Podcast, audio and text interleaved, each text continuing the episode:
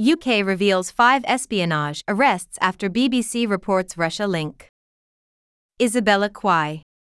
Britain's counter-terrorism unit arrested five people months ago on suspicion of spying on British intelligence, the authorities said on Tuesday, after a BBC report on the case earlier in the day identified three of the same people as Bulgarian nationals suspected of spying for Russia's security services. A statement from the London Metropolitan Police said that the five people had been arrested in February under the Official Secrets Act 1911, which criminalizes spying against the interests and safety of Britain. Specialist officers from a unit of the force that covers national security policing carried out the arrests after an investigation, the police statement said, but none of the five have been formally charged with espionage. The statement did not address the BBC report directly. Three of the people were identified by both the BBC and by the police as Orlin Roussev, 45, Bizer Dzhambazov, 42, and Katrin Ivanova, 32.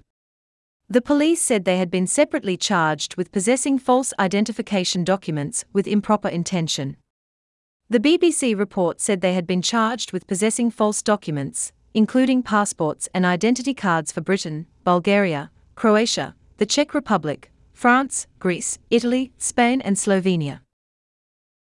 The police said that Mr. Roussev lived in the eastern English county of Norfolk, and that Mr. Dzhambazov and Ms. Ivanova lived in the London district of Harrow.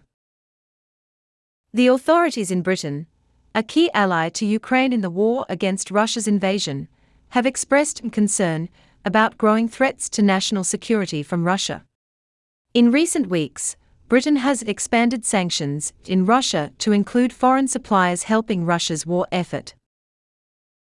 But even before the war, high profile attacks had stoked fears over the reach of Moscow's interference, among them the 2006 fatal poisoning of Alexander V, Litvinenko, a former Russian dissident.